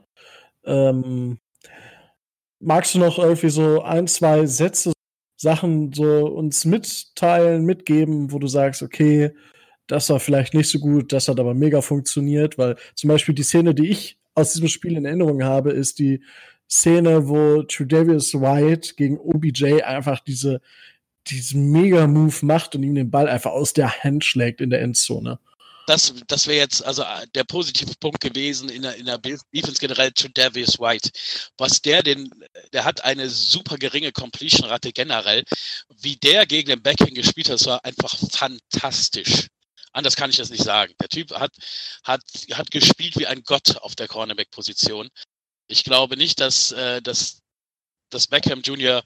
so oft so Probleme gehabt hat, einfach weil der Cornerback mördermäßig gespielt hat. Wo ich halt absolut äh, nicht äh, einverstanden bin mit ist, ja, äh, Steven Hauschka, der Kicker, hat jetzt das fünfte Field Goal über 50 Yards verschossen. Das finde ich noch nicht mal so schlimm, weil 50 Yards, jeder, der sich das mal angeguckt hat, das ist weit, ja, aber er darf natürlich das 32 Yard Field Goal nicht verschießen, ganz klar. Ähm, das also für mich ist er der Goat, ja, sozusagen, und jetzt nicht auf äh, diese komische für, für den Herrn 12 da von den Cheatwirts abgelegt, sondern ähm, das ist, also da, er war wirklich der, der Esel ja. in dem Spiel, ja. Ähm, und äh, wenn ich einen Gameball vergeben müsste, würde ich ihn definitiv zu Davis White bekommen, weil er hat einfach gegen Beckham Jr. ein Monsterspiel gemacht, ganz klar. Das sehe ich auch so. Cool. So, und äh, bevor wir jetzt noch mal kurz auf die Spiele gegen die Dolphins äh, zu sprechen kommen, ähm, ihr steht momentan, haben wir auch schon quasi, wir haben schon so einen kleinen Durchlauf gemacht. So, ihr steht 6 und 3 und steht damit gar nicht so schlecht da, habt die erste Wildcard. Hinter euch sind dann direkt die Steelers und die Raiders und die Colts mit 5-4 und die Titans mit 5-5 und danach alles mit negativem Record. Also schon solide und ich glaube, euer, euer Spielplan gibt da auch noch ein paar Siege her. Ähm, wie, also du hast ja schon gesagt, du bist soweit mit dem, Sch ihr steht da, wo du erwartet hast, wo ihr steht und wie ihr steht. Ähm, was, was, wie bist du denn zu, bist du denn soweit zufrieden mit der Saison bis jetzt und was glaubst du, wird noch im Verlauf dieser Saison für die Bills so passieren? Oder wo könnten vielleicht Gefahren lauern? Ja, also die Gefahr ist ganz klar, ähm, dass man halt, also letztendlich ist Playoff sollte schon drin sein. Ähm, wir haben natürlich noch auf jeden Fall zwei schwierige Spiele, sehr schwierige Spiele mit den Ravens und mit den ähm, Patriots, ähm, wo ich uns äh, beide auch nicht als Sieger sehe. Also diese beiden Spiele werden wir definitiv verlieren. Was heißt definitiv, aber sehe ich so, dass wir sie wahrscheinlich verlieren werden. Ähm, wir haben ein Spiel und daran könnte sich entscheiden, das ist das Thanksgiving Game. Wir spielen gegen die Cowboys in Dallas. Mhm. Und ähm, grundsätzlich, wir haben die, die Möglichkeit mit dieser Verteidigung, auch wenn die Laufverteidigung im Moment so ein bisschen hinterherhinkt, jeden Gegner zu schlagen, letztendlich. Ähm, ich sag mal, das ist, also es gab am Wochenende haben die Buffalo Bills, hat die offizielle Seite, ähm, ein kurzes Video gepostet und da waren so Kinder von Spielern, die wurden gefragt, was glaubst du, wie schnell rennt dein Papa auf 40 Yards oder wie schnell kann der rennen? Und sagte das Kind so 10.5. Wie viele Touchdowns, äh, wie viele Punkte gibt Touchdown? 10. Und äh, aber äh, ne? wer sind die guten Buffalo Bills? Wer sind die bösen? Patriots. Aber eine Antwort war Ach, wie süß, ey. Müsst ihr mal googeln, ne? Bei ja. auf der Bildseite war das. Und dann äh, wurde das letzte Kind gefragt, möchtest du noch irgendwas sagen? Und das Kind sagt, Defense wins Championships. Ähm, oh. Die Buffalo Bills werden nicht den Super Bowl gewinnen, die werden ihn noch nicht erreichen dieses Jahr, aber ähm, es läuft bei den Bills über die Verteidigung und nicht über die Offense. Die Offense ist halt noch nicht so weit da als ganz kleiner Ausblick, aber trotzdem haben die Bills natürlich weiterhin nächste Saison immer noch fast 100 Millionen Cap Space und äh, mir gefällt der Aufbau. Ne? Wir sind noch nicht am Ende, aber wir sind gut unterwegs. Ähm, Im Moment sehe ich eher nicht, äh, selbst wenn wir die Playoffs erreichen, dass wir das Spiel dann auch gewinnen würden. Ähm, ich, Im Moment 10, 6 oder 11, 5, das ist so im Moment meine Aussicht, die ich für mich persönlich habe. Ähm, es ist ganz klar, ich meine, die Dolphins sind absolut im Aufbau. Ähm, wenn du das erreichen willst, musst du die Dolphins auswärts schlagen am Wochenende. Führt kein Weg dran vorbei.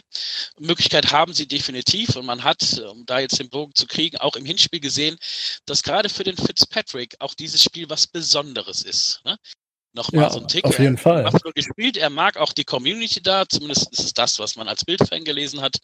Und man hat das auch in seinem Spiel gesehen. Der hat sehr gut gespielt und war auch echt motiviert und es hat die Defense am Ende hingekriegt, nicht die Offense. Ja. Ähm, wenn ich da mal kurz einhaken darf. Aber es ist, ich bin eigentlich auch ein absoluter Defense-Fan. Wer hier den Podcast schon mal verfolgt, weiß das. Kaum, Ähm, kaum. Kaum. Nein, Defense, Defense, Defense ist total unwichtig. Nein, nein, Ja. das Problem, was ich ja immer wieder sehe, ist durch die Regeländerungen in den letzten Jahren, ist leider das Kräfteverhältnis immer mehr Richtung Offense geschickt worden. Und um da jetzt nochmal auf die Bilds zurückzukommen, Josh Allen ist nun mal sehr, sehr inkonstant. Und ähm, wenn Josh Allen einen schlechten Tag hat, das die Frage geht erst an David, ist die Bills Defense gut genug, um das trotzdem noch zu gewinnen? Weil ich, das stelle ich mir extrem schwierig vor, weil die Bills Defense ist gut, aber ist sie so gut? Ähm, zum Beispiel gegen Dallas nicht. Da ist der Elliott einfach zu stark für. Ähm, gegen ähm, die Dolphins kann ich mir vorstellen, nachdem ihr den Drake auch noch weggetradet habt, ähm, sehe ich es schon als Möglichkeit, weil was ich die, ja, so gerade eine Sache, ja, wir haben zwar letztendlich den Touchdown bekommen am Ende von Cleveland, um das Spiel zu verlieren. Die Browns haben es geschickt gemacht, die haben ihr ganzes Hammer-Receiver-Material auf eine Seite gestellt und dann halt den Nickelback, den Levi Wallace, äh, da haben sie dann hingeworfen. War schlau gemacht. Ähm, aber ich, äh, es gibt Spiele, die sie dann gewinnen können. Das kommt immer auf Gegner an. Wenn er natürlich einen ganz schlechten Tag hat, dann geht es nicht. so ist das äh, öfter mit, mit den Quarterbacks. Aber, also ich, ich, ich nehme David jetzt immer als Gast. Der macht schon seine eigenen Übergänge und schlägt die Brücken. Das ist perfekt.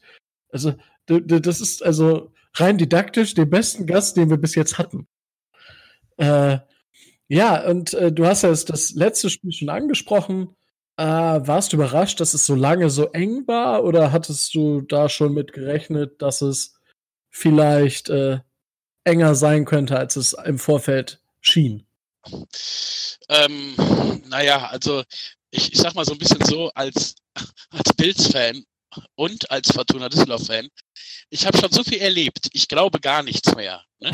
ähm, das heißt, ähm, ich schraube auch meine Erwartungen nicht so hoch. Ich habe das ja am Anfang, da waren wir noch nicht im Podcast, gesagt, ähm, ja, lieber ein hässlicher Sieg als eine hässliche Niederlage. Und von diesen hässlichen Niederlagen habe ich so viele erlebt, so viele erlebt, dass mir das eigentlich, ähm, ich mag das immer erst, ich habe natürlich Erwartungen, aber mag das immer erst nach dem Spiel glauben, was wirklich ähm, dann am Ende passiert. Dass wir gerade in solchen Spielen, wo gesagt wird, oh, das müssen wir mal deutlich gewinnen, ähm, uns selber ins, ins Knie schießen, das ist mir überhaupt nicht fremd. Das ist mir eher total unangenehm, wenn das nicht passiert, weil ich das nicht gewöhnt bin. Ne? Mhm. Und ähm, wir reden hier auch also diese Saison von Spielen. Wir haben ja auch echt viel gegen die Jets 17, 16, ersten Spieltag gegen die Bengals, die auch sieglos sind, nur knapp gewonnen. Aber das sind alles Spiele, die hätten wir vor drei oder vier Jahren alle verloren. 100 Prozent. Und von daher ist mir dieser ugly Win viel lieber als der ugly Loss. Das kann ich verstehen. Und äh, ich bin bei jedem Gegner, äh, gegen den wir spielen, so ein bisschen skeptisch und denke, naja, der hat da und da auch seine Stärken und ähm, ich bin nicht derjenige, der hingeht und sagt, ja, pass auf, die, die donnern wir jetzt hier, ähm, die donnern wir jetzt weg, weil dafür sehe ich in meinem Team, also in den Bills, auch immer noch zu viele Baustellen. Ähm, ich bin halt sehr überzeugt von der Defense, das kann man auch sein, obwohl, wie schon gesagt, die Lauf-Defense mir im Moment so ein bisschen Kopfzerbrechen macht. Aber das kann, äh, liegt schon mit einem Defense Tackle, der sich verletzt hat, der Harrison Phillips. Das ist eine große Lücke.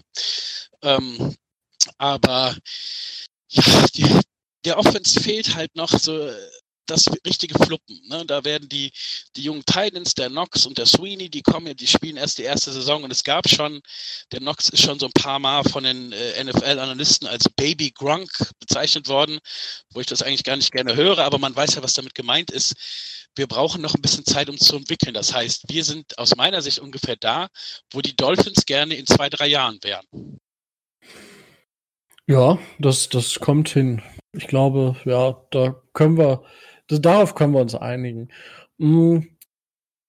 So, und äh, dann würde ich sagen, kommen wir jetzt zum äh, Spiel am Sonntag. Es, wir spielen Sonntag, ja. Ähm, was sagst du, müsst ihr machen, damit ihr das Spiel den Platz als Sieger verlasst? Ähm, wir müssen unsere Lauf-Defense noch ein bisschen verbessern. Gegen, also im Gegensatz zu den letzten zwei Spielen. Wir dürfen einfach nicht so viel Laufjahrs zulassen und ähm, brauchen. Allen hat insofern am Wochenende solide gespielt. Er hat zwar einmal gefummelt, den haben wir zum Glück äh, selbst gesichert, aber wir hatten keinen Pick. Und wir müssen halt fehlerfrei einfach spielen, strafen, das wir auch gegen Cleveland super minimieren. Und äh, dann bin ich zuversichtlich, dass wir auch in Miami bestehen können. Ja, gerade die, jetzt. Obwohl die Dolphins natürlich mehr Sieger haben diese Saison, äh, diesen Monat als die Patriots. Man ja. so. Die Patriots und, haben noch gar keinen Sieg. Ich möchte es an der Stelle nur noch mal erwähnen.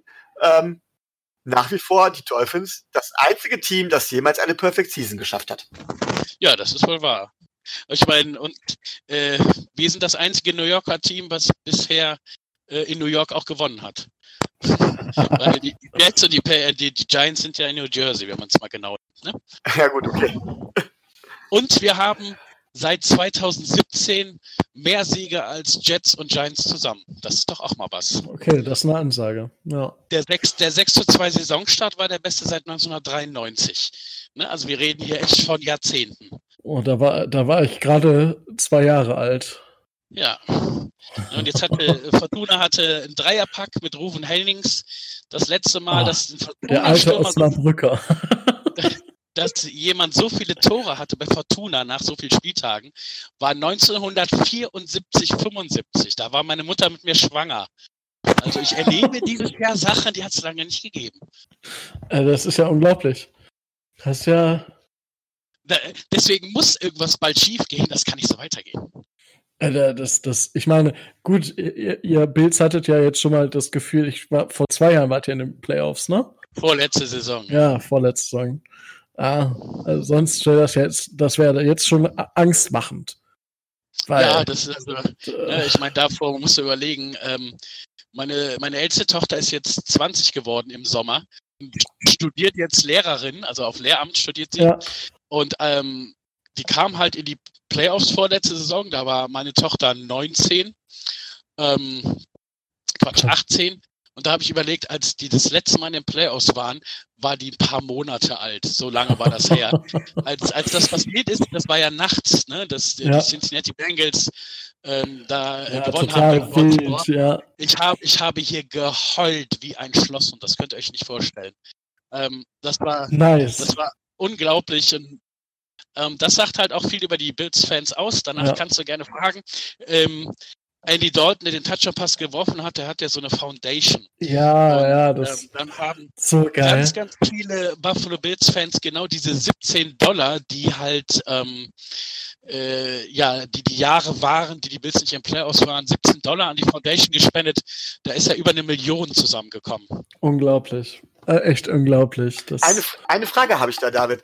Ähm, deine Tochter, ist die auch Bills-Fan oder steht die auf ein richtig gutes Team? meine Tochter ist mit jemandem, ich habe meiner Tochter immer gesagt, also wenn du einen, Freund hast, ne, dann muss der Footballspieler sein. Der hat mal bei mir gespielt und ähm, der hat, die hat jetzt auch einen Pulli von der Mannschaft, die sind bei uns in der Conference und der Quarterback trägt immer die 12. Oh. Und, äh, und du oh. hast enterbt und für den Freund hast du schon die Schrotflinte hinter der Tür stehen. Das, das, das Leben ist echt ungerecht. Aber meine, meine mittlere Tochter und meine jüngste Tochter, die sind beide glühende Fortuna-Fans. Also da. Immerhin. Immerhin. Football ist, ist, ist nicht so. Aber mein Stiefsohn hier, der ist auch Buffalo Bills, hat ein, ein Tyra Taylor-Trikot sich geholt, der hat Kappen und so. Also, ja. das ist nicht, der Nachwuchs ist gesichert. Sehr gut möchte ich vielleicht auch ganz kurz an dieser Stelle, wo wir gerade dabei sind, so bei Familie, ähm, dass wir hatten äh, einen unserer, ja, wir nennen uns so, so die, die Altväter, die äh, ersten, die nach mir in die Bills Mafia Germany ähm, kamen, möchte ich gerne an dieser Stelle den Florian Welsch grüßen. Der hört uns nämlich gerade zu, aber leider von der Wolke da oben. Der ist im Sommer mit 39 Jahren an einem Hirntumor gestorben. Und äh, ja, deswegen möchte ich den hier gerne grüßen. Der Flo ist äh, in all unseren Herzen. Wir haben auch gespendet und er hat den Kranz von uns. Äh, ich war bei der Beerdigung in Absprache mit seiner Lebensgefährtin natürlich im Bildstrikot, im roten Tredavious White Jersey. Ähm, weil wir wussten, das hätte ihm sehr gut gefallen. Und ich habe auch seine Bills-Fansachen übernommen. Die äh, habe ich aber, äh, rahme ich ein und hänge sie auf, weil ich kann das nicht anziehen, die Sachen. Das äh, das, ähm, ja, deswegen möchte ich den Flo hier gerade mal grüßen. Also wir sind da schon, das, wir sind wie, also dieser ganz innere Kreis, da sind wir schon echt wie Familie. Das wird bei euch auch nicht anders sein. Das ist immer wieder hier, in Deutschland ist Football tatsächlich Family, ganz einfach, weil wir eigentlich aus einer absoluten Nische kommen. Ne? Und das gehört sich einfach so. Ich hatte jetzt gerade so ein minimal Gänsehaut. Also auch wirklich nur ganz minimal. Also, äh, wow, doch. Wobei wir auch sagen müssen, dass Rico ja sowieso der Sensible ist, der auch der Liebe wegen zum Football gekommen ist, wow. wie wir schon mal festgestellt haben. Jetzt werden wir wieder also jetzt äh, müsst ihr euch überlegen, ich habe vier Kinder und ohne Football würde es diese Kinder nicht geben, weil ich meine, die Mutter meiner Kinder bei Rheinfeier kennengelernt habe. Ja, ja, da war ich früher auch öfters. Aber ich bin okay. nicht die Mutter von Davids Kindern, keine Sorge. okay, das hat jetzt. Bei, Rhein, bei Rheinfeier habe ich äh, mehrere Jahre lang für BuffaloBills.com ähm, Berichte geschrieben ähm, über die Allocated Players in der NFL Europe. Ich hatte ähm, also einen Presseausweis, das heißt, ich war bei den Spielen im Innenraum und äh, habe daher auch Fred Jackson, der ja lange ein guter Running Back bei den Bills war, kennengelernt, war mit dem im Buffalo dann Geschenke für seinen Sohn einkaufen Ach, zu Weihnachten cool. und so. Also ähm, nice hat man geil, ja. Berichte für BuffaloBills.com geschrieben und das war, das war echt cool. Das war eine coole Zeit. Nice. Ja, das äh, war jetzt hier auch, glaube ich, eine richtig coole Zeit hier äh, dir. Aber bevor wir dich jetzt äh, fröhlich entlassen dürfen, äh, kommen wir nicht darum zu, äh, einmal kurz zu sagen, äh, wie glaubst du, geht das Spiel aus? Weil, also wir werden im Laufe, also wir werden später in dem Podcast, werden wir noch kurz äh, unsere Sachen quasi äh, darstellen und da tippen, aber da wir dich ja heute als Gast hier haben, würden wir gern wissen, was du glaubst, wie das äh, Spiel ausgeht. Äh, ich sage 2016 für Buffalo. Okay, das ist eine Aussage. Okay, bevor ich, bevor ich David lasse, ich habe David das ja auch schon mal angekündigt. Ja, habe ich nämlich auch noch eine Frage Ihnen. Ähm, ihr habt ja auch diesen Rebuild-Prozess durchgemacht und es gibt ja immer die hier die Diskussion hatten wir jetzt schon in den letzten Folgen immer wieder. Ähm, es wird den Dolphins gerne dieses Tanking, dieses bewusste Verlieren vorgeworfen. Ähm, ich wollte gerne fragen, du als Divisionsrivale, wie siehst du, wie siehst du den Weg, den die Dolphins gerade einschlagen, von deiner Warte aus? Also ich finde es, ähm, ich meine, klar sind sie im Rebuild. Ähm, ich finde es gefährlich, wie viele Leute sie abgegeben haben, weil man muss natürlich auch Leute haben, um die man so ein bisschen das aufbauen kann, weil es geht halt nicht von 0 auf 100. Ne? ich habe so ein bisschen aus meiner Warte die Sorge, äh, jetzt aus Sicht der Dolphins, dass ähm, ja der Grundstock echt dünn wird mittlerweile, weil ich muss natürlich auf irgendeinem Fundament aufbauen. Ähm, jetzt haben sie auch noch, ich habe vergessen, wen haben sie noch mal sich geholt quasi ähm, auf Cornerback, der auch verletzt ist, gar nicht spielen kann. Ach, äh, Akib Talib. Akib Talib. Genau, ne? ja, da ging es eigentlich um Pick. Das war genau dasselbe, was ja, die Browns genau, ne? mit Brock Osweiler gemacht genau. haben das ist so ein, so ein Pick-Ding. Natürlich ist es halt, wenn man dadurch äh, Picks hat, ähm, die haben ja auch viel äh, Cap-Space, ist natürlich so ähm, ein guter Pick und sei der Spieler im College noch so gut, ähm, garantiert letztendlich am Ende irgendwann mal gar nichts. Ne? Sehe, äh, lass uns Ryan Leaf ja, und Tom Brady, ein Erstrunden-Pick und ein Sechstrunden-Pick. Ryan Leaf ist versandet. Ich glaube, der ist mittlerweile schwer drogenabhängig. Und Tom Brady ist äh, leider der beste Quarterback äh, seit langem. Also ich finde Montana immer noch besser, aber kann man jetzt äh, sehen, wie man will. Ähm, ich finde es ähm, sie versuchen es sehr hart. Und ähm, ob das halt dann, sage ich mal, den Erfolg in so einer Zukunft bringt, wo man sich in, was ich vorhin sagte, zwei, drei Jahren gerne hätte, ähm, bin ich mir nicht ganz sicher. Aber da gebe ich auch ehrlich zu, dass ich natürlich nicht genug Insiderwissen über jetzt jede Position da habe. Das ist aber das so, was ich aus der, aus der Ferne, wie ich es halt als ein Team beobachte, wo ich jetzt nicht mich brennend für interessiere wie für mein Team, ist es meine Einschätzung, dass ich äh, so ein bisschen Sorge um das Fundament habe, auf das man diesen Prozess äh, aufbauen will. Ja, danke für deine Einschätzung. Gerne. Wunderbar. Das äh, freut mich. Danke äh, dann, äh, David, für die Einblicke in die äh, Bills Mafia Germany und in dein persönliches Leben, in deinen Background, in deine Informationen und deine Leidenschaft zu den Bills. Also ich fand es wirklich wunderbar und wunderschön ja, die Zeit mit dir. Danke, dass ich dabei sein durfte. Immer wieder gerne. So, Tobi, jetzt haben wir gehört, was der David gesagt hat, was der David auch zu uns gesagt hat. Ähm, beziehungsweise, ich glaube, du hast es noch gar nicht gehört. Du wirst es erst später hören. Genau, ähm, ich werde es erst später hören. Ich kam relativ geschafft von der Arbeit, dann noch nichts wieder. Getan. Deswegen möchte ich da gar nicht erst groß drauf reingehen, aber er ist halt davon ausgegangen, dass die Bills gewinnen werden. Ähm, was sagst du? Wo liegen, wo liegen unsere Stärken? Wie können wir tatsächlich, was sind unsere Keys to win gegen die Buffalo Bills? Also, ähm, die Keys sind in erster Linie ähm, die Defense-Leistung. Wenn die auch gegen, äh, wenn die auch gegen Buffalo so, so ist, dann ähm, werden wir auch ähm, äh, Herrn Allen vor Probleme stellen. Also, ähm, er ist ja jetzt nicht dafür bekannt, dass er der genaueste ist. Er wirft ja auch ganz gern mal äh, einen Ball weg. Äh, problematisch sehe ich es halt wieder nur im, äh, im Laufspiel.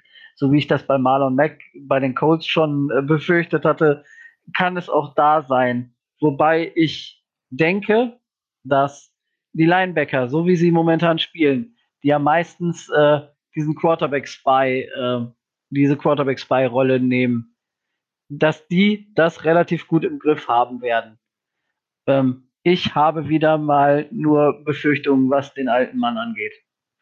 Äh, es scheint so zu sein, das habe ich auch gelesen, dass die Bills nicht, bis die Bills-Fans nicht damit einverstanden sind, dass äh, Devon Singletary so relativ wenige Snaps bekommt. Genau. Da, wär, da wären wir dann in dem, in dem Problemfeld, was Miami letztes Jahr hatte, mit äh, Drake und Gore, dass der halt äh, da trotz seines Alters und seiner Klasse und seiner Hall of Fame Karriere ähm, da der Entwicklung dieser jungen Spieler so ein bisschen noch im Wege steht. Aber wenn es uns gelingt, da die Bills zu kontrollieren und deren Punktzahl auf einem relativ geringen Niveau zu halten, so wie uns das in den letzten Spielen mit den anderen Gegnern ja schon gelungen ist. Wieso sollten wir da nicht gewinnen? Ja, also ähm, ich sag mal so, über das Passspiel hm, habe ich so meine Befürchtung. Wir haben tatsächlich als einzigen wirklich richtig, gut, Alan Hearns, zwei Receptions für 32 Yards im letzten Spiel, aber ihr wisst ja alle, dass ich so ein riesiger Alan Hearns-Fan bin. Ähm, ähm, ich denke mal, dass äh, Devante Parker gegen Tredavious White spielen muss. Ryan Fitzpatrick mit seiner Art und Weise, ich meine, man muss ja auch zugeben, Ryan Fitzpatrick hat normalerweise vier Spiele pro Saison, in denen er gut spielt. Die restlichen zwölf Spiele spielt er normalerweise Mist und die hat er bei uns fast schon aufgebraucht. Beim Laufspiel kann bei uns ja nicht viel gehen, außerdem haben die auch eine Mörder-D-Line. Ja, wir haben keine Chance, aber nutzen wir sie. Das wäre so meine, meine Maßgabe. Also ich weiß nicht, in welcher Welt wir, wenn uns die Bills nicht wieder unterschätzen, wo wir sie schlagen würden. Tobi, hast du denn einen genauen Tipp für mich?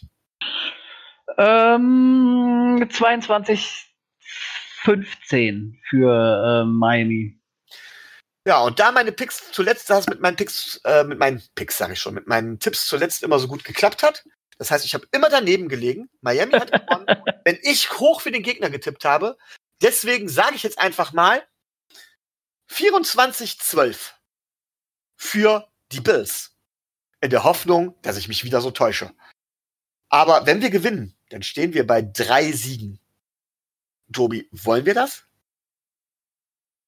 Äh, wir wollen jedes Spiel gewinnen, egal, egal wie. Und ähm, der, wie du sagst, der Draft ist eine Lotterie und ähm, die Chancen werden nicht, werden dadurch nicht besonders größer oder kleiner, dadurch, dass wir jetzt einen Sieg mehr oder weniger haben. Und wenn man sich, wenn man sich genau anguckt, ähm, welche Teams bei drei Siegen stehen, ähm, da sind wir auf jeden Fall noch in den Top Ten und wir werden auf jeden Fall noch einen sehr guten Spieler abbekommen. Okay. Ja, ich würde sagen, das haben wir diesmal relativ rund gemacht. Ähm, möchtest du noch was sagen, Tobi? Ähm, ja, wir haben äh, zwei Siege. Ja. Und Perfect Will? Perfect, ein, ein. Population One. Perfect Will. Perfektes, äh, perfektes äh, Football-Wochenende. Ähm, abgehakt. Lass uns den nächsten ranholen. Okay, dann, liebe Zuhörer, bleibt uns gewogen, hört uns bald und äh, verfolgt auf den sozialen Netzwerken, wie wir so weiter versuchen, äh, uns den Podcast hier weiterzuentwickeln. Ähm, ja, wir freuen uns über jeden Zuhörer. Bis dann.